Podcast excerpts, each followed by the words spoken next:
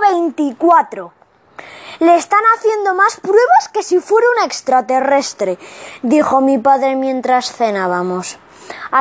Pero por lo visto, el árbitro del segundo partido, al árbitro del segundo partido le hicieron pruebas en, en el hospital durante todo el día. Al final tampoco lo encontraron nada de nada. El segundo árbitro estaba sano como una manzana, igual que el primero. Y eso que esta vez hicieron pruebas en todos sitios, en el vestuario, en su casa, en su coche, investigaron el agua de su casa, investigaron el agua de su casa, la botella de la que había bebido durante el partido y el descanso, nada de nada. Y la noticia no salió solamente en el informativo regional y en el Marca, salió hasta en el telediario. Salieron un montón de un montón de noticias y artículos en todas partes. Y árbitros dormidos fue el trending topic mundial en Twitter durante dos días seguidos. Un programa de televisión llevó, a entrevistar a los dos árbitros. Les, hicieron un montón de preguntas absurdas, absurdas. El segundo árbitro tampoco recordaba nada. Si yo hubiera estado en ese programa de, televisión, de televisión, solo le habría preguntado una cosa. Le habría preguntado si recordaba mi penalti. Pero en lugar de eso le preguntaron tonterías sobre, sobre su vida y sus familias.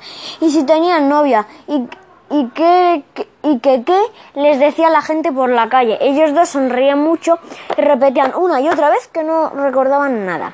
En el entrenamiento del lunes por la tarde, Alicia y Felipe estaban muy serios.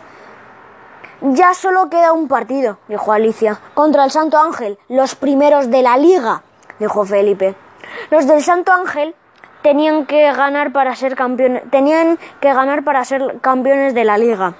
Y nosotros teníamos que ganar si no queríamos bajar. Así que el empate no valía para ninguno de los dos. Angustias, Angustias levantó la mano. Sí, dijo Alicia. Yo creo que lo mejor es que no juguemos. Total, para hacer el ridículo mejor quedarse en casa, dijo Angustias. Angustias, por favor, respondió enseguida Alicia. Contra el Islantilla jugaste muy bien. Yo diría que fue el mejor partido de la temporada hasta que hasta que se durmió el, el árbitro, dije yo. Exactamente, hasta que se durmió el árbitro y Felipe empezó a hablar y nos echaron a los dos, dijo Alicia. Ahora resulta que la, culpa- de la- que la culpa es mía, dijo Felipe. Si hubieras tenido la boca cerrada y si tú no te- le hubieras insultado, y volvieron a enzarzarse.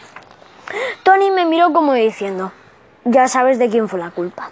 Pero no dijo nada. Felipe y Alicia eran nuestros entrenadores y teníamos que hacerles caso. Pero resulta que en el último partido no podían sentarse en el banquillo. Nos han puesto un partido de sanción, dijo, explicó Felipe. Todos les miramos intentando entender qué significaba eso. Pero no pasa nada, dijo Alicia, porque prepararemos muy bien el partido durante la semana. Y luego en el partido, pues ya se sentará alguien en el banquillo. ¿Cómo alguien? preguntó Elena. ¿Y vosotros? preguntó Camuñas.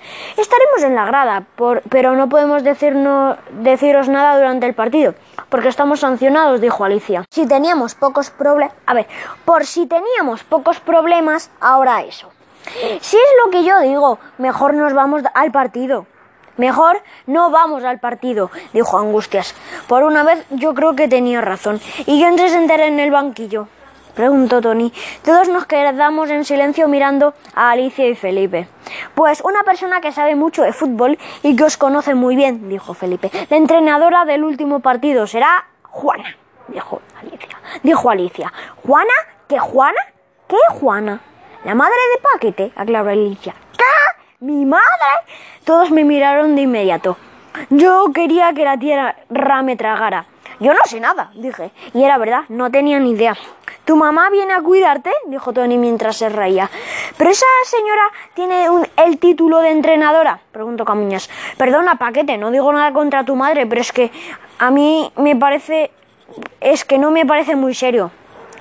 Ni a mí tampoco, pensé. Aunque no dije nada. Para la Liga Infantil Intercentros no hace falta el título de entrenador, dijo Felipe. Basta con una autorización del colegio y de la liga.